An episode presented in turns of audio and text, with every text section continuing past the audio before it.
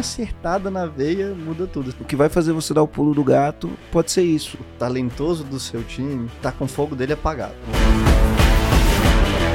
Está começando mais um podcast Empresa Autogerenciável, podcast que vai ajudar você, que é dono de uma pequena ou média empresa, a acabar com o caos na sua empresa através de uma equipe autogerenciável. O meu nome é Aline Decker. O meu nome é Leandro Ladeira.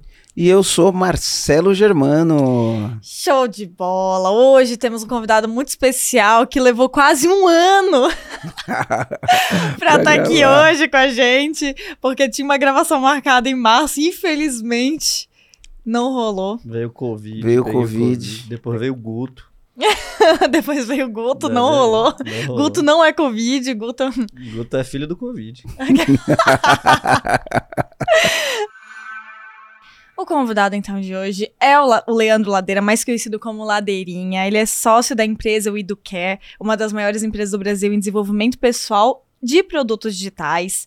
E além disso, agora a gente vai, vai aprofundando, né? Além disso, o Leandro ele é publicitário e um dos envolvidos na estratégia de crescimento digital do maior canal sobre sexualidade, inclusive sou consumidora desse canal, apresentado pela Caixa Damasceno, com mais de 600 milhões de views e a marca de 9 milhões de inscritos no YouTube é bastante gente. E também é criador do método Venda Todo Santo Dia, no qual a gente é aluno também, né? O VDST é v VTSD. Parece nome de doença venérea, né? VTSD é esquisito, né? VTSD. no qual ensina estratégias e modelos de negócio que levou a Educare, a agência, a ter tanto sucesso no modelo de vendas do perpétuo. A gente vai falar um pouco mais sobre o que é perpétuo, a gente vai falar um pouco mais sobre criatividade, que eu acho que esse vai ser um assunto muito forte, porque o Ladeirinho, ele leva o, o, o cargo, né, ele leva o título de gênio quando a gente olha para as pessoas no marketing digital e a gente vai falar um pouco mais sobre isso. Agora eu vou passar a palavra pro Marcelo do porquê que ele quis trazer o Ladeirinha para cá. Vamos lá, eu conheço o Ladeira antes de existir o EAG, né?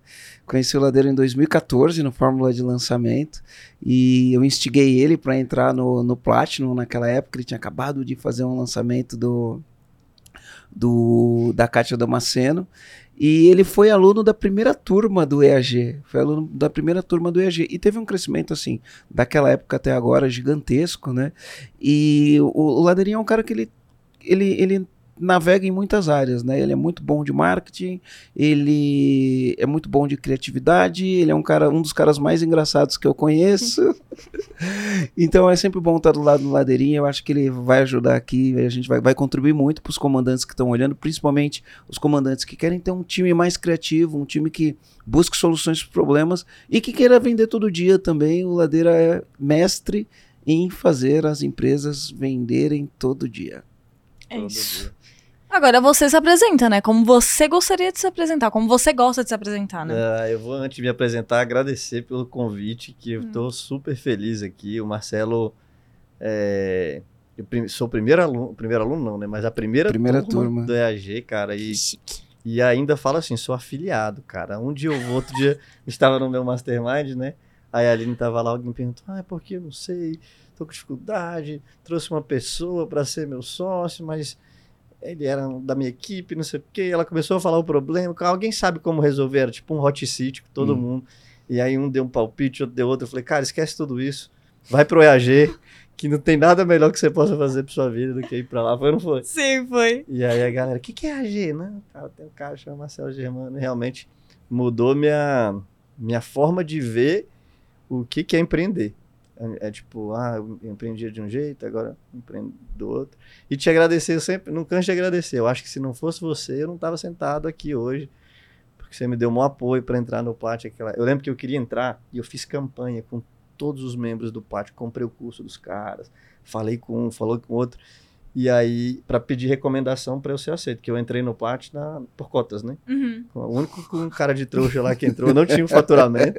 não tinha, você sabe a história, né? É, para quem não sabe o que é o Platinum, é um grupo que a gente participa, a gente tem lá o nosso mentor, que é o Érico Rocha, e você precisa atingir um, um, um resultado para poder entrar, é caro para entrar, né? E precisa ainda ter a aprovação de alguém que está lá dentro para poder entrar. E quando o Ladeirinha é, chegou, eu estava lá dentro do Platinum. E ele deu essa aprovação. Os outros caras todos não deram. Eu perguntei pro Érico, depois de muitos anos, o que foi que deu aval. Ele falou, cara, só o Germano. Eu falei, mentira, uns 10 falaram que ia andar, foi só o Germano, e ele nem falou. Eu, eu, eu mandei o áudio, eu mandei um áudio. Tanto. Olha, vou falar que é possível que eu tenha esse áudio aqui, tá? É possível, porque, enfim, o telefone do Érico mudou Uhum. e aí no WhatsApp você não acha mais. Uhum. Mas eu mandei um áudio pro Érico e eu falei: Érico, olha, tenho essas pessoas que eu quero indicar.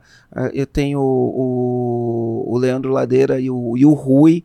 E eu falei: aqui tem um potencial muito grande, você precisa colocar ele, conversa com eles. Eles ainda não atingiram o, o resultado, mas conversa com eles. Eu ficaria muito feliz se eles estivessem dentro do grupo. E aí ele, ele Ai, que olha só. Então é isso, ó. A sua apresentação foi ótima, é isso. O pessoal me chama de Ladeirinha. Eu não tenho orgulho aí desse apelido. Parece o nome de traficante. E eu falo que não é nem o, traficante dono do morro, é o cara do seu pior lá. Mas, mas é porque o meu nome é Leandro Ladeira. Disso eu tenho orgulho. Meu avô era o Mauro Ladeira. Eu levo o sobrenome dele e, e é isso. E trabalho com a Kátia há muito tempo. É, a gente criou o negócio dela do zero, deu muito sucesso, as pessoas é, ao longo do tempo foram querendo saber quem estava por trás daquele projeto, e aí acabaram me conhecendo, eu fiquei dando muita palestra só no mundo mais fechado do marketing digital ali, em masterminds, em grupos de mais alta performance, de repente comecei a dar mais palestras no Fire, no Segredos da Audiência, no Fórmula, e aí eu gostei muito de, de dar esse tipo de eu gostei de ensinar, me apaixonei por ensinar, por palco, contar minhas minhas piadas, contar minhas histórias. e foi por causa disso que eu resolvi lançar meu. Na verdade, eu nem, eu tava até contando essa história, eu não tinha a menor intenção de ser infoprodutor, de ensinar, gerar. Eu queria fazer um negócio tipo o Gary Vee. Fazer um evento, e até hoje eu faço, né? Chama Me Dá Uma Ideia. Que eu vou lá e, e crio ideias de campanhas pra galera na hora e tal. Só que quando eu comecei a lançar veio a pandemia. E aí não deu pra fazer evento. Uhum. Falei, ah, então eu vou fazer produto digital que eu sei fazer mesmo. E graças a Deus eu fiz, deu super certo. Que Sim. legal. Me dá uma ideia, eu não conhecia o Me Dá Uma Ideia. Era um evento presencial, a pessoa chega e fala, me dá uma ideia. E aí dá um problema e você dava a ideia. Cara, uma loucura. É mais ou menos assim. É um stand-up, eu faço uns 15, 20 minutos de stand-up, conto uma história minha, do Rui, a galera ri.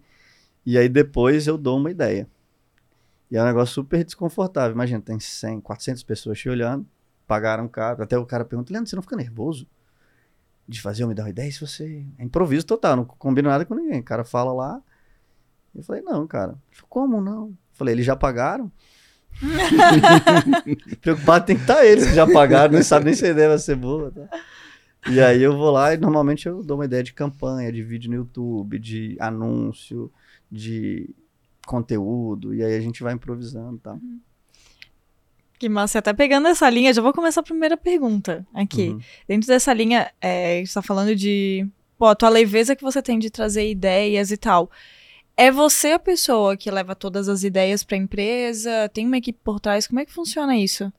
É, não, é, o meu, é, o meu, sabe que o apelido da minha empresa é gênio, né? Gênio. Gênio. Gênio, eu não sabia. Eu Essa chego história lá é na boa. empresa, a galera fala, o gênio. Por quê? Porque é, eu tenho uma teoria que, assim, não importa quão inteligente uma pessoa é, ela nunca vai ser mais inteligente que a inteligência coletiva. Verdade. E aí a gente foi, mas assim, a gente foi aprendendo a conduzir reuniões de criação. Porque não adianta ter um monte de gente inteligente se não tem um líder é, fazendo uma curadoria e fazendo um direcionamento para onde a coisa vai. Eu sou esse Uhum. líder que direciona as coisas, mas muitas vezes a ideia não é minha. E às vezes eu sou até contra a ideia. Eu falo, cara, isso aí vai dar merda. Vamos fazer, não, isso aí vai ficar ruim, isso aí não vai dar certo. Só que eu sou voto vencido e, e às vezes eu publico meio a contragosto. Só que estoura a ideia e bomba, e aí a galera bota gênio nos comentários. Ladeirinha gênio, ladeirinha gênio. Aí eu chego no outro dia, a galera, ó o gênio aí, tá? Porque os cré- o, crédito vai pra mim, né? Mas quem criou foi a galera e eu era contra. Aí agora eu chego lá, toda vez que eu chego, ó o gênio aí, tudo bom, gênio? E a galera manda o print no grupo, gênio, gênio. E a galera, e o, o, o público ah, chama de gênio mesmo. Deus. Eu já vi, eu já vi. Ladeirinha é um gênio da publicidade. Eu falei, eu gravei a contragosto. E vai lá. Basicamente é isso. Mas, tipo, então, beleza, respondida a primeira parte, mas Hum. tá aí, como é, que, como é que você tem uma equipe criativa? Porque uma das coisas que a gente escuta até muito do- dos nossos clientes é essa questão de, de que toda, toda a responsabilidade parece que cai sobre os ombros do empresário, de que ele tem que tirar um coelho da cartola, de que não só ideias tanto pra vender, quanto ideias pro dia a dia, de Pra estratégia. desenvolver um negócio, Exato. pra lançar produtos. Total. E como é que você montou uma equipe hoje que traz essas ideias que, que bombam, assim? Como é que isso funcionou? Tá, a minha equipe hoje, ela, ela é bastante criativa. Eu vou falar um pouco sobre comunicação, que é onde a gente atua mais, mas eu acho que serve para outras áreas e eu já até fiz para outras áreas da empresa Uhum. também. Mas eu vou falar assim o que eu acho que são os principais pontos que eu converso com a minha equipe, treino minha equipe e, e conduzo as coisas lá. E eu tô aprendendo também, né, sempre. Então, é, mais ou menos como eu faço mais empiricamente, assim. Então, o ponto um, eu acho que é assim, a equipe tem que saber que pode criar. Porque às vezes você, empreendedor aí, você é tão, é, tão controlador que você não deixa a equipe criar. A equipe, ela não sabe que pode pensar, ela acha que tem só que fazer aquilo que você está fazendo. Então, o tempo todo você tem que comunicar, cara, é sua função criar. É sua função pensar. Esse é o primeiro ponto. Ela tem que saber que pode, que senão ela vai só executar. A primeira coisa que eu percebi, ó, eu tenho que comunicar esses caras. A segunda coisa é, ela tem que saber que pode e deve ousar. A minha maior briga com os caras é falar, cara, se você não cria nada que me deixa preocupado, você tá com o pé muito no freio. Você tá completo, concorda? Assim, cara, Uhum. nada que vem de Freio você de mão eu falo, puxado. meu Deus do céu, cara, a gente não devia fazer. Eu, a frase que eu mais gosto de ouvir em reunião é falar, Leandro do céu. Eu adoro quando o Rui faz isso. Ele fala, nossa, Leandro. Por quê? Sinal que eu tô num caminho certo. Tem uma teoria que é assim, ó. A comunicação e tudo na vida. É o seguinte, é a linha do bom senso. Tá aqui, ó. Existe aqui uma linha do bom senso. Quanto mais pra cá você tá aqui da linha do bom senso, mais você vai ser ignorável. Quanto mais pra cá você tá da linha do bom senso, mais você vai ser ouvido. Mas as pessoas vão parar. O que, que tá acontecendo aqui e tal? Eu gosto de falar assim: quem é que tá aqui na linha do bom senso, para pro lado de cá? Ah, sei lá, o William Bonner. Ele tem tanta audiência, tanta gente já vai ver o, o Jornal Nacional, que ele não precisa vir para cá. Ele pode ser, ignorar, ele é o líder, ele, ele, tem, que- ele tem que ser. Não pode ser ousar. Já viu o William Bonner ousar no Jornal Nacional? Não, ele vai fazer ali o, Cumpriu o script dele. é, ele não vai sair do protocolo, né? Quanto mais pra cá, quem sai daqui? Eu gosto de dar o exemplo do pânico. Antigamente, os maiores programas de humor no Brasil eram Sai de Baixo e Pânico. O Sai de Baixo não podia fazer merda, era política, porque não dava. O Pânico fazia qualquer coisa, era inacreditável Verdade. a coisa que os caras faziam. Então ele saía da linha do bom senso, e aí conseguia bater da Globo. Ah, Leandro, mas eu, eu acho que pô, mas meus valores e tal. Não tô falando pra ninguém quebrar os valores, mas anda perto da linha. Porque às vezes você que é pequeno e anda lá do lado da linha. Vou dar alguns exemplos práticos para ficar mais claro, assim. Por exemplo, a gente fez uma campanha de, cria- de criação para Kátia, que era Kátia presidente da República, porque a gente estava na campanha de presidente agora e a gente criou Kátia Damasceno presidente. Já é, porra, muita gente fez isso, né? Só Fez. que a gente fez até antes de muita gente, né? Só que a gente fez para parecer que era sério mesmo. Então, no início a gente ia lançando o que, que vocês acham com o público no Instagram e as pessoas iam. E aí, quando a gente lançou mesmo de verdade, todo mundo viu que era brincadeira. Mas dentro das brincadeiras tinha coisas ah, mais pesadas, né? Tipo, é, a Kátia, ela vai ter o Ministério do. Ela, eu vou, no meu governo, eu vou ter o Ministério do Desenvolvimento peniano. Mas eu tô preocupada, porque no meu governo vai ter rachadinha. e pode ser que deflagrem a operação Leva Jato. Pô, é pesado, tá vindo um pouco mais pra cá. Mas não ofende a Kátia, porque é sobre sexualidade que ela trata. Sim. Como é que a gente teve essa reunião? Cara, botou no quadro, e uma outra coisa que a gente tem ali, que é um alívio para todo mundo que é criativo e vai criar, é o que a gente está dizendo aqui não vai ser publicado. O que a gente está dizendo aqui não vai pro ar. Então, o que a gente tá dizendo aqui vai pro ar, tá? ah, não, reunião vai. Então, assim, é, na hora de botar a ideia no quadro, no papel, não tem orçamento, não tem jurídico, não tem.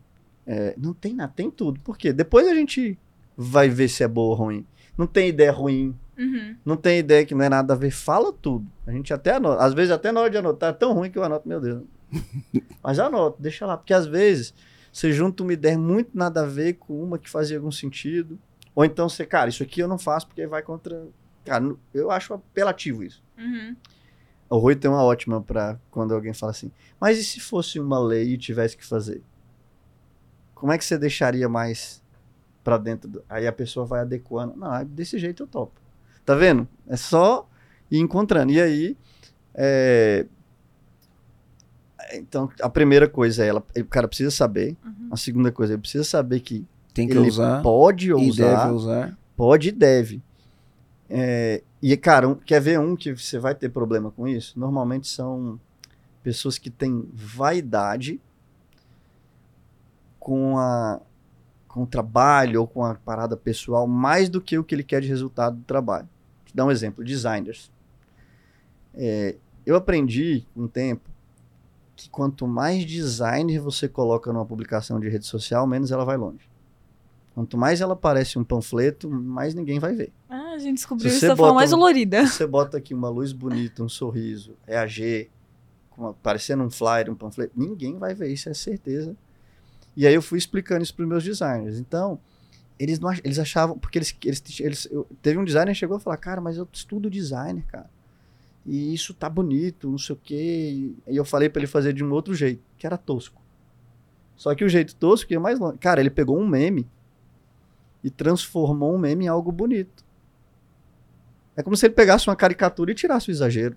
Uhum, Porque o meme não tem que ser bonito, ele tem que ser tosco. uhum, Senão ele não era um meme, era uma campanha de publicidade de.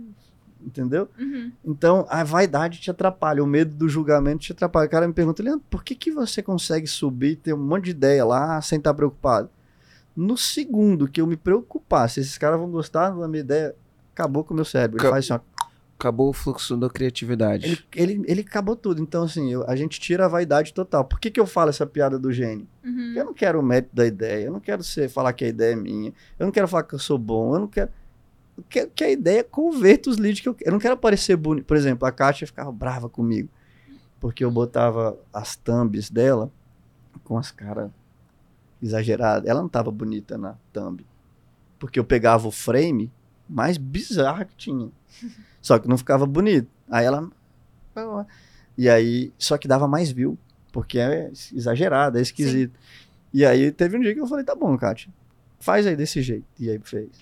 E aí depois eu mostrei Mostrou o número do- resultado. de views. Cara, dá menos view. Tem que ser exagerada. Hoje ela, ela já exagera por querer na hora de gravar, ela já, porque ela percebeu.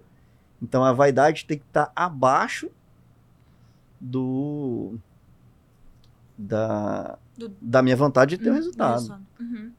Ah, eu não quero ser o, o dono da ideia, eu quero ser o dono da empresa que bate aquelas ideias. Então, um time que sabe que pode criar, sabe que tem que me surpreender ao ponto de eu falar, meu, um exemplo legal esse aqui do Teve uma vez nesse nessa campanha da da Kátia do Apertaço, a gente conseguiu mais de 28 milhões de visualizações orgânicas. 28 milhões. 28 milhões. No YouTube, orgânico. Não, não. No- em todas as redes. em todas as são- redes, Então YouTube, tinha Instagram. TikTok, Rios e tudo.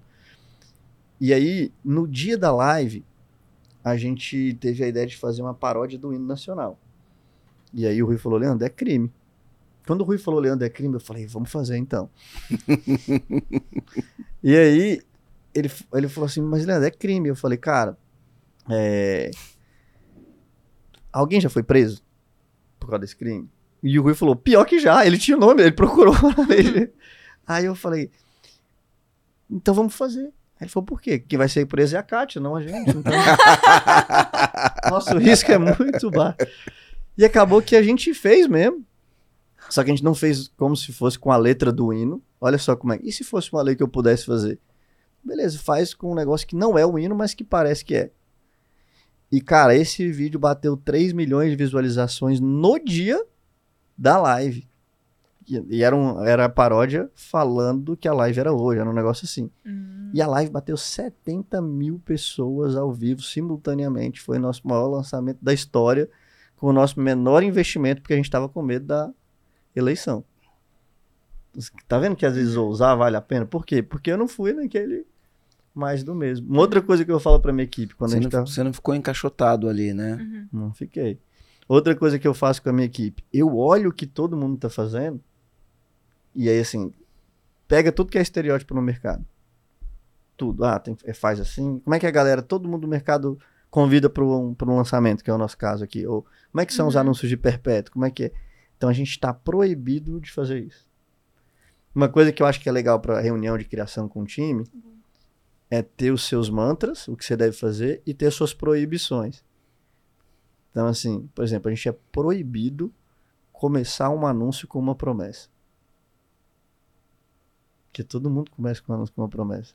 Então, olha só, já aumentei o nível de dificuldade desse cara. É proibido começar anúncio com uma pergunta e é proibido começar um anúncio com imperativo.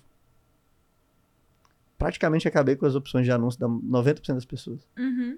Porque como é que todo mundo começa? Aprenda, pô, já é imperativo, não pode. Ou então com a promessa, como ganhar? Ou então com a pergunta, você está com dificuldade de gerenciar o seu time? Cara, e agora? Como é que você sai dessa? Só isso concorda que o cara obrigatoriamente vai ter que. Ele vai ter que. Se puxar. Como é que vai. Hum. Não sei se você já, já viu. Essa é pros velhos aqui, hein? O Silvio Santos tinha um negócio que não pode falar é, não e por quê. Hum. Lembro disso É daí. tipo isso do anúncio. Imagina a gente ter que conversar aqui, não pode falar nem é, nem não, nem porquê. Se falar, perde. É só, você vai fazer um anúncio. Não pode ser imperativo, não pode ter pergunta E não pode ser promessa. e não pode ser promessa. Cara, você vai ter que. Isso começar- desenvolve uma musculatura, né? Total. Você vai ter que, Que fazer um massa. diálogo, você vai ter que fazer uma comparação, você vai ter que fazer um- uma demonstração, você vai ter que contar uma história.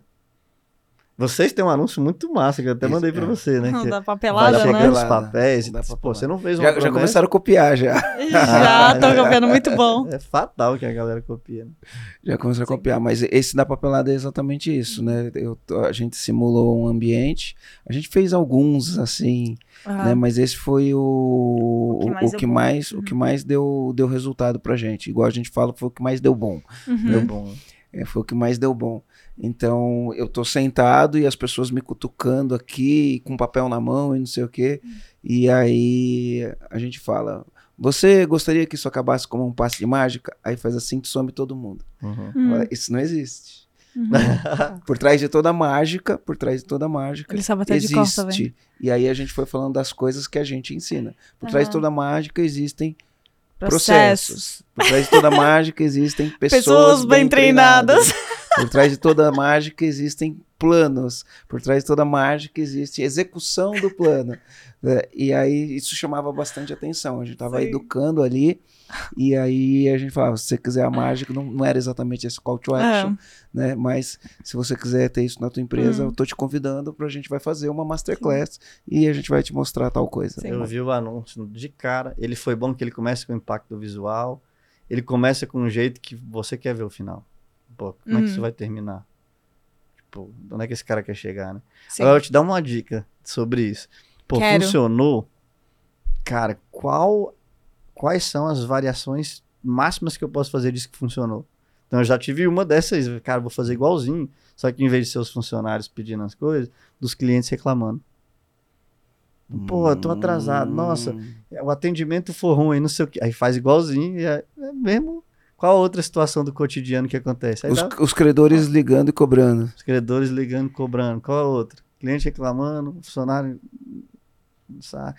Imprevisto acontecendo, tipo, ó, tem que pagar a conta de luz, ah, não sei o que, deu errado, não sei. Tem que. Legal. Gosto. Legal. Variações. Legal. Assim, fica à vontade, tá? Tu Não, é fica eu bem à pensei- vontade pra pensar em Não, mas eu ideias. já gostei. O cliente reclamando é uma boa, né? Claro, Nossa, porque é. toda empresa tem esse problema, de fato. Nossa, isso deixa o dono de. Não sei você que tá ouvindo, dono de empresa, mas tem uma coisa que me abala muito. Inclusive, meu time descobriu. Isso aí foi, ó, fruto do EAG. O meu time descobriu que quando a reclamação chega em mim, eu fico muito abalado e atrapalho eles, e eles me blindam da reclamação. Então, assim, é, meu- a minha gerente lá, a Giovana, maravilhosa, se estiver ouvindo aí, Giovana, Opa, tudo bom? ela Beijo, fala assim, é, Leandro, não olhe o inbox do seu Instagram. Porque às vezes chega a reclamação ali, aí eu fico, mas por que, que isso aconteceu? Cara, aconteceu um problema que às vezes você nem sabe se é um problema mesmo, se é verdade da forma como está sendo passado. E aí você atropela tudo, deixa todo mundo nervoso. Olha só, cara, como é que eu. E antigamente, se você... como é que eu ia fazer? Não, porque eu sou dono da empresa e tá. Hoje, como é que eu percebi? Cara, meu time tem maturidade para lidar com isso. Depois ele me passar o reporte, eu vou analisar os números. O número tá bom, o NPS tá bom, a renovação tá bom. Quais foram os casos isolados? Ah, então é esse. Me faça a reunião, como é que a gente poderia proceder? Então, eu consegui criar. Pode falar a palavra? Desculpa. Desculpa. Ah, vamos lá, vai no fluxo. Vai o, no o, fluxo. Garu, o Garu que edite depois que lute editando. Desculpa, não vou falar mais. Não, sem problema, pode ir. É, e aí eu saquei que eu posso. Que, que uma coisa que antigamente talvez eu achasse negativa, hoje eu acho super positiva ela ter essa preocupação comigo. Que ela, no, no final das contas, que ela falou pra mim, cara, você, tem, você não tem que estar pensando em resolver esse tipo de problema. Você tem que pensar em criar conteúdo tal. Tem que ter espaço de criação, de É trazer. verdade.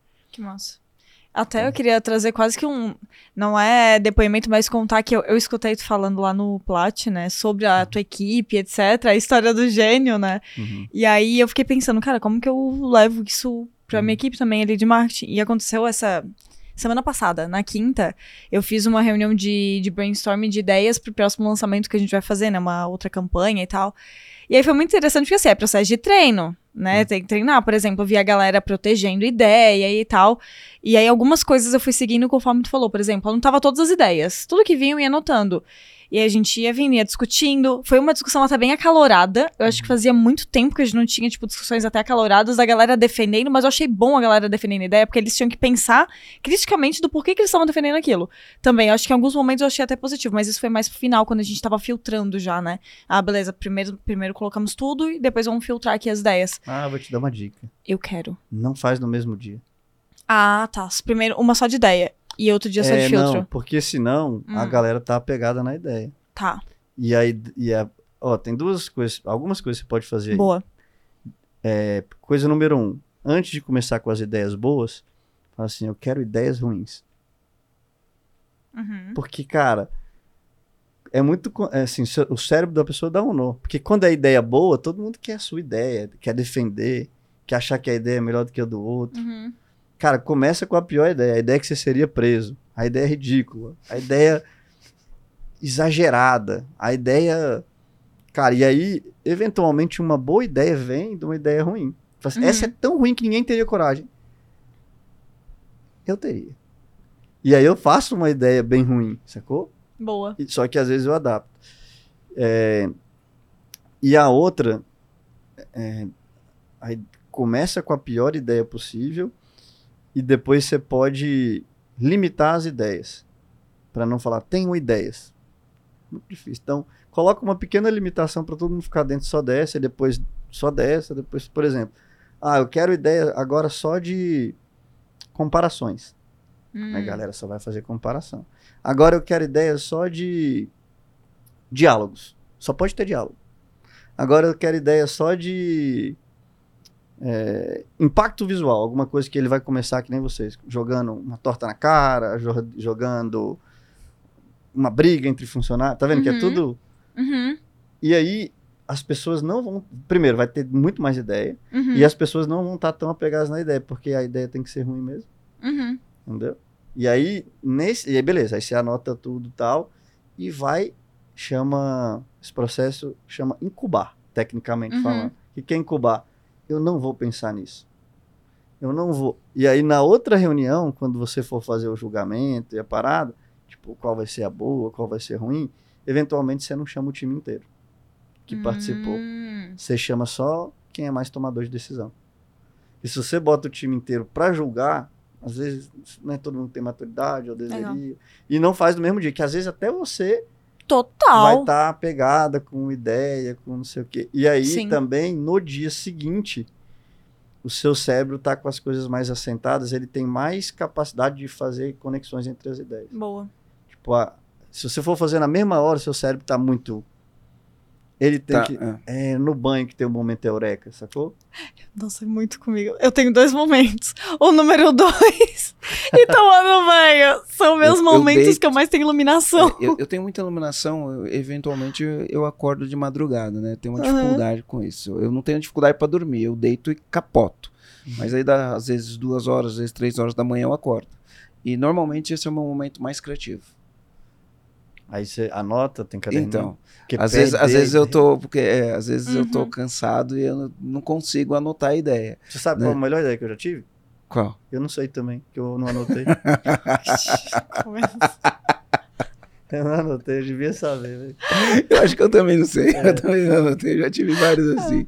Mas até, mas até trazendo o desfecho do que eu acabei fazendo, porque eu acho que tudo isso que tu falou, que, de dicas que tu deu, eu acabei, a gente acabou enfrentando de problema, de estar protegendo a ideia, de estar apaixonado e tal. Aí uma das saídas que a gente fez foi pegar as quatro melhores ideias e jogar em criativo e falar assim, beleza, agora vai se matar as ideias no criativo, vamos ver o que, que vai É, dar. Quando é criativo, para um perpétuo, por exemplo, Aham. cara, todas podem ser testadas. Uhum. Mas como é, se eu vou fazer uma ideia que vai ser o mote para um lançamento, como era o É, da Kátia, esse era o ponto. aí você tem que escolher. E aí, cada empresa vai fazer de um jeito. Na minha, não é uma democracia. Eu até faço o seguinte, galera, vocês podem votar na ideia que vocês acham melhor.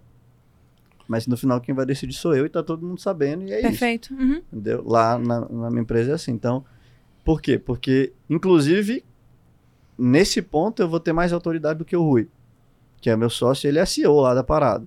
Mas eu sou o cara do marketing. Uhum. Então, na parte de ideia, criativa e copy, o Rui pode gostar de outra ideia mais do que for, mas eu é que decido ali, é um combinado nosso. Uhum. Porque senão, cara, você perde mais tempo brigando do que trabalhando. E aí a outra ideia, e cara, sempre vai ter um monte de argumento. Eu, eventualmente, não quero ouvir argumento nenhum. Uhum. E a gente tem assim, mesmo que sua ideia você não acredite tanto nela, você vai trabalhar como se acreditasse, vamos fazer o melhor nela. Perfeito. Isso é maravilhoso. É, então, eu aprendi essa com o JP. É disagree in commitment. Uhum. Não sei, ah, é. Desacordo, mas me comp- não Mas me comprometo. mas, é, não, Discordo. discordo, mas me comprometo. E aí a gente, cara, vamos pra cima, vamos fazer a ideia e tal.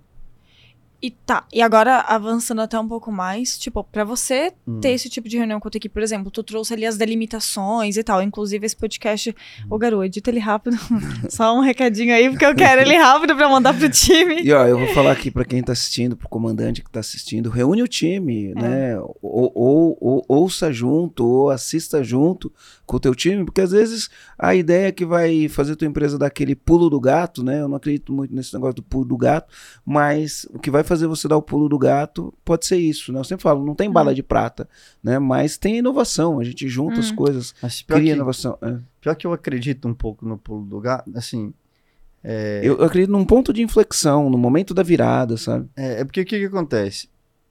Você já deve ter ouvido essa frase, e ela é verdade. A gente, tá, às vezes você tá uma ideia Uhum. do seu próximo grande salto. Esse caso da Cat foi isso. A gente não estava num bom momento, pós-pandemia, a empresa diminuindo, eleição, Copa do Mundo, guerra. que mais que tava tendo? É, Volta po- pro- polarização da Polarização sociedade, da né? sociedade. Todo mundo se agredindo, Tava- se batendo. É, tava meio ruim. A gente falou, cara, vamos diminuir aqui no lançamento, não quero arriscar e tal. E aí veio essa ideia, cara. Foi o lançamento que a gente investiu, sei lá, uns 300 mil reais. Faturou quase 5 Meu Deus. milhões de reais. E foi por causa de uma ideia. E aí, por exemplo, nos vídeos da Kátia, o pessoal fala, ladeirinha gênio, né? Vídeo da Kátia, bomba. A gente já fez mais de mil vídeos. Dos mil, cara, dois bateram mais de 10 milhões de views. Sei lá. 100 bateram um milhão. O resto tudo, 100 mil, 200 mil. Eu acho que eu tenho um só que tá próximo de um milhão. Já passou, já passou. Então deve ter dois que tá próximo de, de, de um milhão ou acima de um milhão. Uhum. O resto vai ter menos de 100 mil. Às vezes esse de... Um ou outro que tem um pouquinho mais. Às vezes esse de um milhão foi o que fez você dar um crescimento muito maior. Por exemplo, esse de 13 milhões da CAT foi o que, assim, no- foi o boom.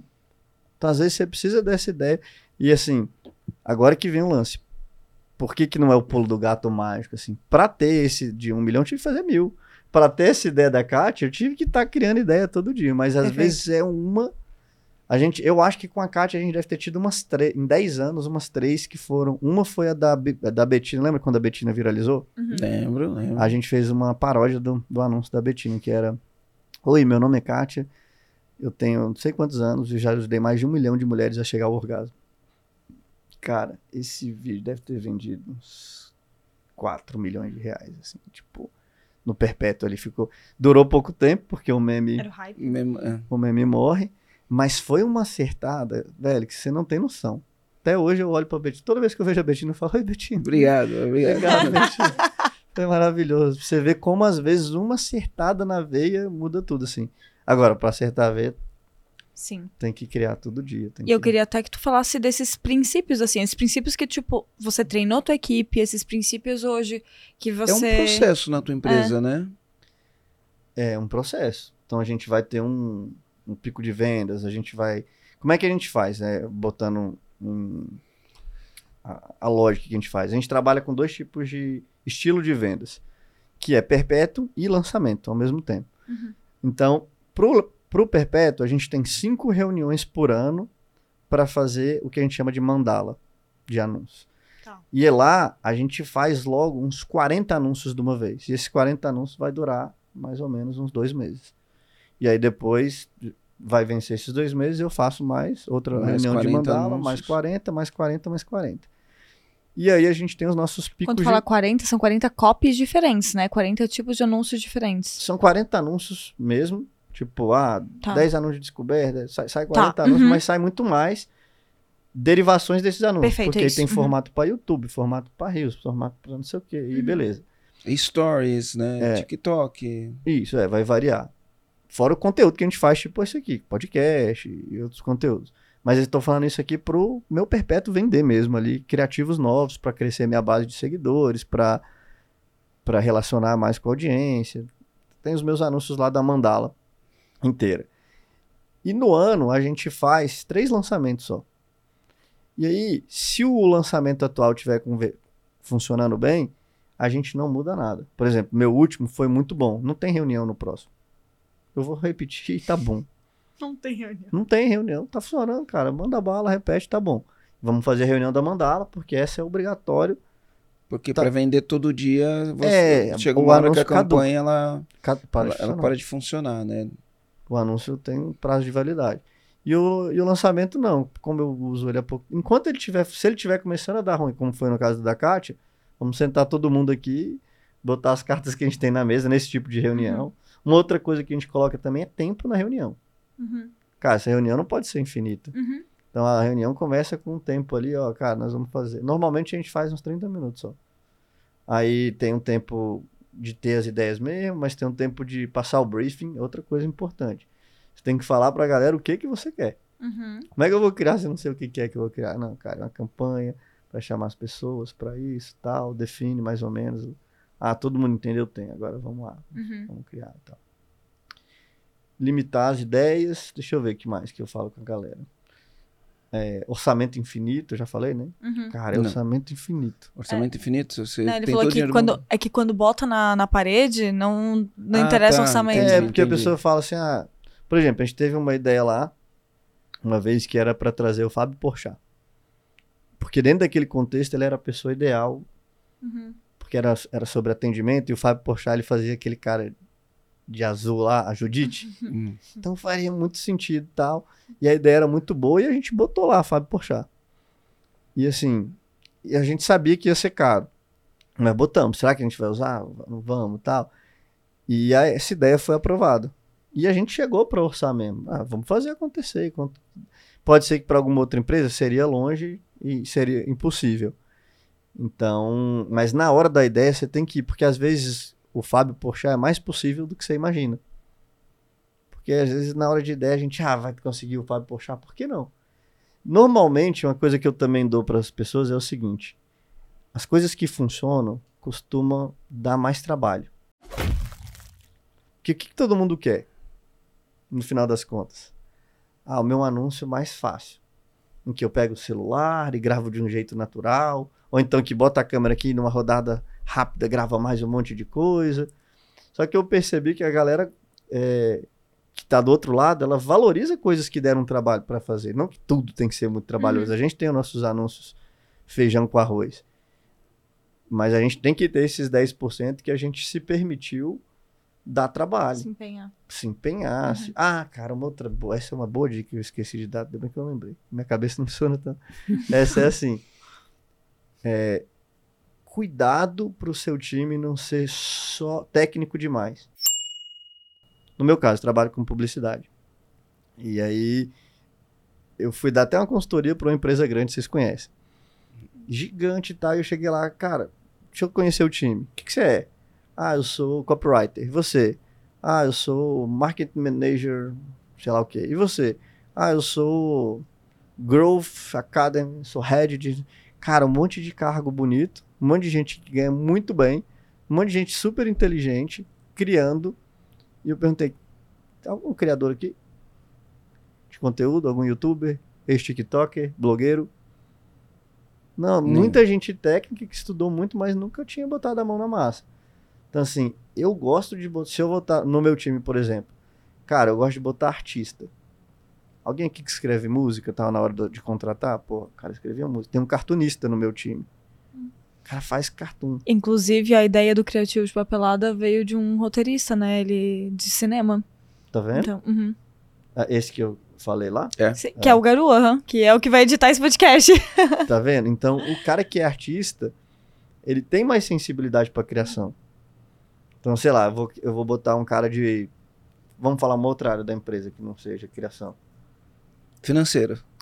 É, financeiro. É, se você bota. É, o financeiro já é o cara que tá ali na, na parada, né?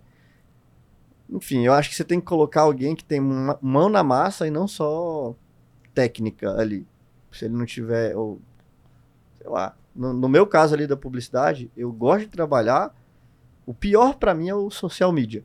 Ah, eu sou social media. Cara, esse cara, ele vai vir ali cheio de coisinha de Canva, aquela mesma, aquela, essas formações disso. E, cara, isso aqui vai virar um corte, vai viralizar, vai dar um problema. né? Mas pode deixar, porque eu acredito mesmo.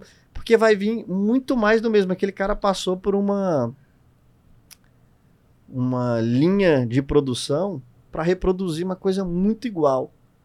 Então, cara, entre um artista e um social media, o artista tem uma vantagem. Agora, se você é um social media que tem a sensibilidade de artista apurado, aí eu acho que você está num caminho Uhum. muito bom. Então, eu fico tentando botar no meu time alguém que não é um social media ou um copywriter. Prefiro muito mais um músico, um poeta, um cara que fazia cordel. Uma vez eu tentei contratar um cara que fazia cordel. Não conseguiu? Não consegui, porque o cara é ar- artista, né? Ele quer fazer cordel, ele não quer trabalhar para uma empresa, de, entendeu? Mas, pô, o cara que fazia. Você tinha que ver os textos do cara. Trabalhava na Torre de TV de Brasília. Eu tava andando, o cara fazia cordel. Sabe o que é cordel? Não, não sei. Cordel é uma. É tipo um poema do Nordeste, que é feito Hum. com uns desenhos. Então é muito famoso no Nordeste. Nunca ouviu falar em Não. cordel? Não. Deixa eu botar aqui pra você ver um cordel. Uhum. Cordel. É um poema feito com desenho. Deixa eu ver aqui, ó. Cordel. Imagens. É tipo uns livrinhos que são muito famosos lá no Literatura de Ah, Cordel. tá. E aí ele, Ah, é, ele é tá. feito com os poemas. É um negócio super legal. E aí, ó, por exemplo. E é- a, a estética é essa, tá vendo? De Sim. cordel. que Já- massa. Você já deve ter visto alguma vez. Cara, só que o Legal. cara era muito criativo. E aí, às vezes, a gente tá procurando um copywriter cheio de técnica amarrado pra fazer tudo mais do mesmo. E tem um cara do cordel que tá vendendo a arte dele, que não vai longe, porque ele vê... Só que ele não quer ir longe. O problema desse cara foi esse. Mas às vezes você vai achar um que quer ir longe. É o cara que trabalha comigo lá, o Marlon, cartunista. Sensacional. Você já viu meus cartoons que ele faz? Não Ah, vi, sim. mas ó, eu fui fazer uma palestra no Arcade Experience ah, no domingo, lá do, do Kaiser, né? Uhum. E aí, beleza, eu fiz a, a, a minha palestra, usei ali algumas, algumas metáforas, eu sempre uso metáfora. É, use- usei alguns jargões que eu sempre uso, então, por exemplo, sempre falo a empresa é reflexo do dono, eu sempre falo todo dono de empresa precisa de ajuda externa. Aí eu falei, por que, que as ba- baleias encalham? Para fazer um- uma metáfora de por que, que as empresas encalham. Eu, eu usei algumas coisas, né? E aí, uh, depois da palestra eu tinha que sair para gravar um podcast lá com eles, né? Mas entre eu saí é, é que eu demorei para gravar o podcast porque muita gente querendo tirar foto e querendo aquela mentoria quando você vai num evento as pessoas vêm fazer mentoria ali na hora, né? Mas quando eu entrei na sala ali, é, tava pronto um quadro, tava pronto um quadro, o cara me desenhou ali, ele desenhou a baleia, ele, ele pegou a história que eu tinha contado ali num quadro pequenininho ali, conseguiu colocar os maiores insights ali. Ficou incrível aquilo. Falei, pô, eu queria ter um cara desse no meu time, né? Às vezes um cara que tem essa capacidade de percepção e de criação, Ele pode, muda o jogo. Isso, muda o jogo. Muda o Até jogo. um outro, um outro criativo nosso, que é o do Paulo.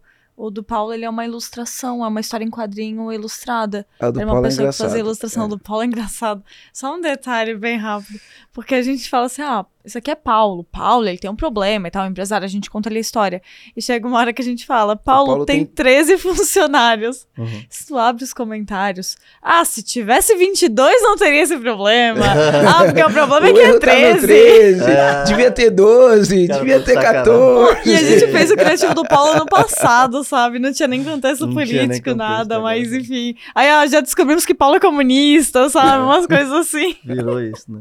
Ó, quer ver uma outra coisa que eu acho que é legal? Essa aqui foi uma descoberta também. Às vezes o, o talentoso do seu time tá, é, tá tá com o fogo dele apagado. Então olha só o que a gente descobriu. Tem um cara do meu time, que, no seu caso aqui também, né? Uhum. Editor de vídeo e fez um- uma ideia de vídeo de cinema. Tinha um cara do meu time que chama Kleber. A gente chama ele de Klebão. É, E ele é muito gaiato. Ele é muito. Sabe esse cara? Assim, ele não podia ter alguma coisa acontecendo na empresa que ele pegava e fazia uma figurinha e mandava no Slack. Ele pegava a situação e fazia um meme. e- Ele perdia tanto tempo. E aquilo às vezes até me incomodava. Você falou, esse Kleber não trabalha, não, bicho. Só fica tirando sarro. O tempo todo entrando aí tal, esse Kleber não trabalha, eu olhava, só que era bom as, os memes dele, né? Eu, caraca, bicho, eu acho que eu devia aproveitar melhor esse cara. Eu falei, vem cá, velho. Tu vai parar de fazer esses memes aí. Tu vai fazer esses memes profissionalmente agora. Você vai fazer os memes da Kátia. Profissionalmente agora. É, você vai pegar esse seu talento. O cara era talentoso pra zoar os outros. Eu falei, você vai. E aí, ele era editor de vídeo. Ele não era para criador de conteúdo. Ele não era creator. Mas era porque ele sabia fazer. E, cara, você não acredita que o cara se deu bem e se apaixonou. Por, porque antigamente fazia um meme e só a galera do trabalho ria. Agora, dava 4 milhões de views o meme que ele criou. O cara ficou maravilhoso. E aí eu falei, cara, eu quero que você participe também das ideias pros vídeos. Uhum. Cara, eu quero que você seja meu gerente. Hoje ele é o gerente de conteúdo lá. Não é só vídeo. Ne- Nesse vídeo do apertaço lá, tinha muito do dedo dele ali, sacou?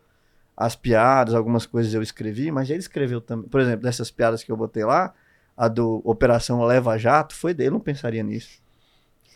O cara pensou numa parada. E lembra, de novo, ai caramba, pesado. Será que vai fazer e tal? E aí no dia a gente.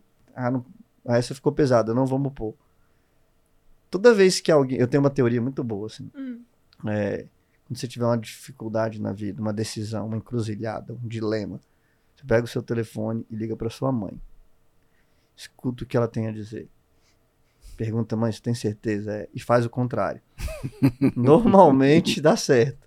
Porque sua mãe quer te proteger. Ela nunca vai querer que você corra risco. Corra risco. é. E o melhor jeito de você fazer alguma coisa que vai dar certo é correndo risco. É uma lei universal.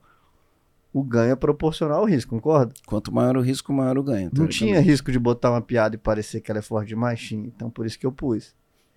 E aí, essa piada veio do Kleber.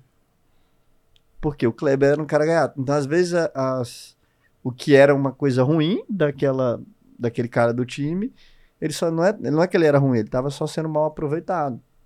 E É aí, que a gente. Vou, vou falar um pouquinho mais tecnicamente disso daí. Uhum. ah, com insights que eu tive de, de, de, de coisas que eu já estudei e que a gente vivencia, né? Uhum. É, primeira coisa, talento. O que, que é talento? Talento é um jeito natural de pensar, agir e sentir. Mas, ó, é um jeito natural, tá? Todo mundo pensa, todo mundo sente, todo mundo age. Então, todo mundo tem talento. Legal? Só que, como ele é um jeito natural, o que é talento para um não é talento para o outro. E para quem tem o talento, muitas vezes ele não percebe o talento que ele tem. Então, por exemplo, você tem um talento para contar piada, para fazer graça com as situações, é um talento, né?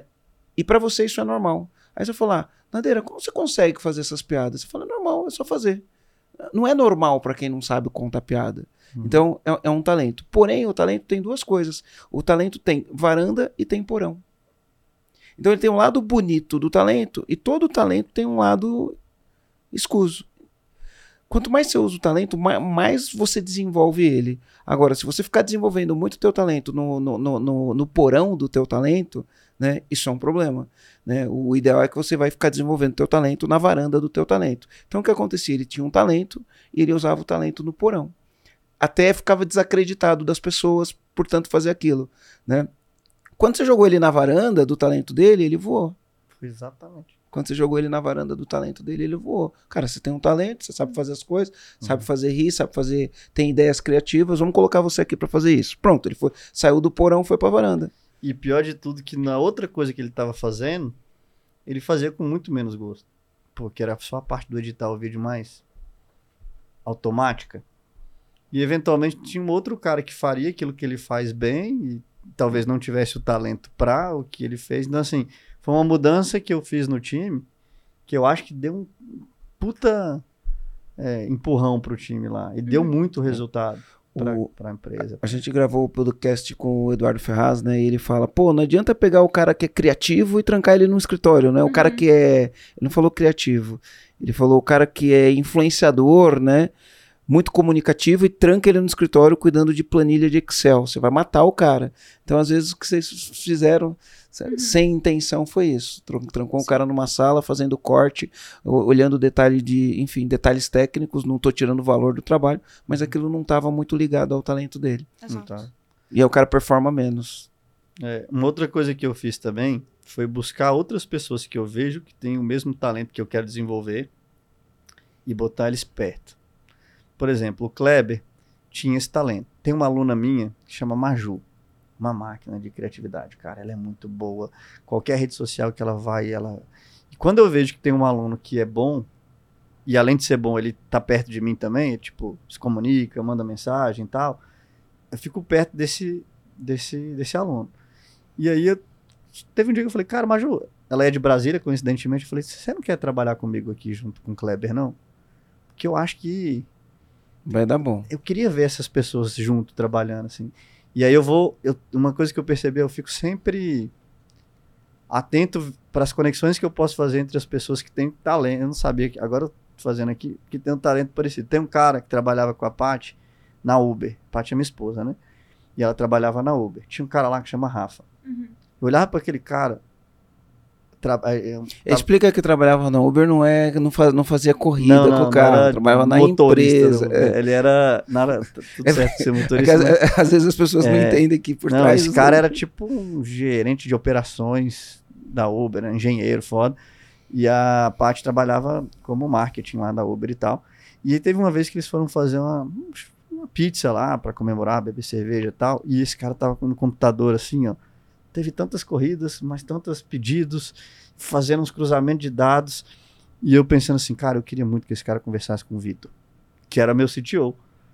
Porque, cara, eu tenho certeza que essa conversa aqui vai, vai rolar umas faíscas que vai ser bom para minha empresa. Aí eu ficava, uma hora eu vou arrumar uma oportunidade. Eu fiquei mais próximo do cara, fiquei amigo dele mais, mais do que, tipo, com essa intenção mesmo, para um dia ele ir lá na empresa e conversar com o Vitor. E foi, conversou e gerou valor mesmo. Então eu fico sempre atento nas. nas às vezes numa conversa de bar com alguém e percebo que o cara tem, tipo, nesse caso com a Maju, e botei ela para trabalhar. Hoje ela trabalha junto com o Kleber nessa parada. O Kleber ajuda ela nas coisas dela, uhum. ela ajuda o Kleber.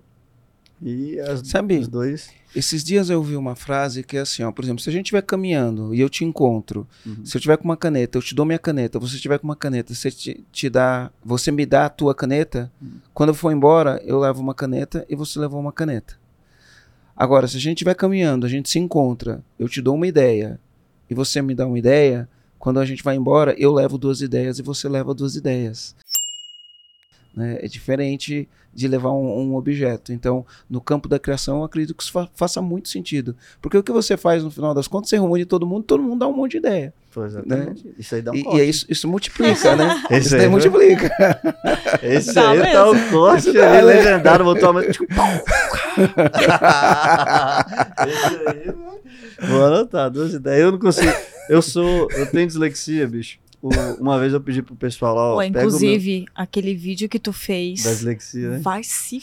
A galera. eu não vi. Não no, nossa, Marcelo. E, e, eu não. Aí eu passei pro cara, participei de um podcast. Falei, cara, faz os cortes aí pra mim e tal. E aí eu, o editor voltou e falou, Leandro, que não achei nenhum corte. tá querendo dizer que eu não falei nada inteligente em três horas de podcast? Ele falou, não é isso, Leandro. É porque eu, a minha. Não é uma história tão bonita comigo. Eu vou me perder no meio da história, volto, aí fica difícil para fazer corte comigo. Impressionante. Ele falou, você viu essa? Uhum. Com uma. Tal, dá umas... Se eu fosse contar essa história da ideia, eu falar assim: tinha duas canetas. o cara, o cara pegou uma ideia deu uma caneta. Ele esqueceu o que quis escrever com a ideia, cada um saiu com um rascunho de uma ideia sem caneta nenhuma. Ia ser, ia ser isso eu tentando contar essa história, não ia dar certo. Não, não, não vai dar pra sair corte comigo de jeito nenhum. uma, uma coisa que eu tava refletindo aqui, né? Porque, tipo, um dos, um dos teus. Um dos teus produtos, vou chamar assim, né? O Vender uhum. Todo Santo Dia. Uhum. E é muito interessante que isso tudo que a gente tá falando, no final das contas, converte em resultado. Quando você tem uma equipe criativa, aumenta o resultado. Porque você falou do vídeo lá da Kátia que foi uma paródia da Betina, né? da Betina que gerou quase 4 milhões em vendas. Aí você botar a pessoa certa no lugar certo, pô, primeiro que a pessoa cresceu, uhum. ela foi recompensada por, por, isso, tipo, hoje tá lá numa posição de gerente de conteúdo e tal, e querendo ou não, tá gerando resultado na empre pra empresa, de fato, né? É, é, quando você fala em venda todo santo dia, isso aí é uma... E aí, olhando como conteúdo e a paródia, uhum. Até abrir uma aspa gigante sobre paródia, porque hoje em dia, o que, que, a, que a gente vê? Eu até falo assim, tem os tipos de produtores de conteúdo. Porque todo mundo já sacou que tem que estar tá na internet e que tem que estar tá produzindo conteúdo. Tem que produzir conteúdo. Isso é praticamente uma unanimidade. Até então, a frase, né? Hum. No marketing digital, o conteúdo é rei, né? Uhum. As pessoas falam. Marketing digital, conteúdo é rei. E assim, dentista já sacou que tem que produzir conteúdo. O, é, até Quitanda. Até o cara da Quitanda. Daqui, todo mundo tá lá e virou conteúdo. Os Uber, cara, os motoristas de Uber agora tem canal no YouTube. Tá, beleza, todo mundo produzindo conteúdo. Mas quando eu criei esse, essa paródia da, da Betina, eu não queria viralizar um vídeo no Rios. Tem muita gente que fala assim, uma vez um cara falou para mim, Leandro, viralizei um vídeo no Rios, tá pegando muito view, e o que que eu faço para é, fidelizar esses seguidores porque eles não estão me seguindo. Falei, cara, que pensamento completamente sem estratégia nenhuma. Quando eu fiz esse negócio da Betina, não era um Rios viralizado. Era um anúncio. E eu sabia por que, que eu fazia aquele anúncio. Que a pessoa ia para uma página de vendas. E eu sabia o uhum. que, que eu queria com aquela página de vendas. Que ela comprasse um produto específico. Eu criei uma analogia para explicar isso, que é muito boa. Você já deve ter visto, 100% das pessoas que ouviram, que estão ouvindo isso aqui, já devem ter visto esse vídeo. Talvez nem 100%, mas assim, é um vídeo que tem um aquário e o cara vai falando como é que a vida funciona. Então você bota primeiro é, os seus problemas, aí ele bota lá umas pedrinhas. A gente usa nos nossos treinamentos. É, é. o do Stephen Covey, Stephen que ele fala da, das, das pedras grandes e as pedras pequenas. Exatamente. Isso. Ele começa, a primeira vez, ele começa botando primeiro as pedras pequenas, meio desordenado as pedras. E quando ele vai botar as grandes, não cabe. Não é isso? Uhum. E aí depois ele bota primeiro as pedras grandes, aí bota outra, e, e aí depois pequena e aí encaixa tudo. É, nesse vídeo ele, ele fala sobre vida, né? Então uhum. a pedra grande. Áreas da vida. Áreas né? da vida. Áreas é. da vida. Então a pedra grande é a família. Uhum. Qual que é a outra pedra grande lá? Tem, tem, tem algumas coisas que não são exatamente vida, mas ele fala família, filho, tempo, de, é, tempo pessoal, doação né? na igreja, uhum. de, dedicação para caridade. Boa. Né? E aí eu fiz a analogia usando essa, mesmo, essa mesma ideia, visualmente assim, de como é que é o mundo dos negócios. Meu, e como é a... que a gente nunca fez um criativo disso, né? A gente Opa, nunca fez. anota aí. É. Nossa, pode botar que esse criativo vai dar muito certo. Imagina, tem um aquário, todo mundo vai querer saber onde termina. E no meu caso, esse aquário, eu, fa eu falo de negócio, não sou... Eu não entendo de vida igual o Stephen... Como é que é? Stephen Covey. Stephen, não sei nem falar isso, imagina. E aí, T- Tanto que tem um negócio que chamou quadrante de Covey, né? E não Quadrante. foi ele que inventou, foi um cara chamado foi o cover dele. Eisenhower, um negócio assim, mas foi ele que popularizou. Foi o E- Covey que popularizou. E aí, o que, que eu pensei? Cara, eu vou fazer a mesma analogia. Então, a primeira coisa que você tem que pensar quando você pensa em negócio são as pedras grandes. E, e a maioria das pessoas começa com as pedras pequenas. Qual que é a pedra pequena? É o vídeo viral, é o carrosselzinho, é o postzinho bobo, é o TikTokzinho. Porque se você viraliza muito no TikTok, bate milhões de. Por exemplo, a Kátia bateu 45 milhões. Sabe quantos story, views a Kátia teve no stories dela? Hum. um bilhão de views no TikTok. Um bilhão de views. Um bilhão de views no TikTok. Impressionante, né? Um bi- Impressionante. E aí você fala, cara, ela vi- viralizou com 45 milhões em um único TikTok. E aí, é, você acha que eu ganhei dinheiro com esse TikTok? Claro que eu ganhei. Mas eu tinha as pedras grandes sendo colocadas antes. Eu não comecei com o TikTok viral. Qual que é a pedra maior que pode ter no negócio? A primeira pedra grande é o produto.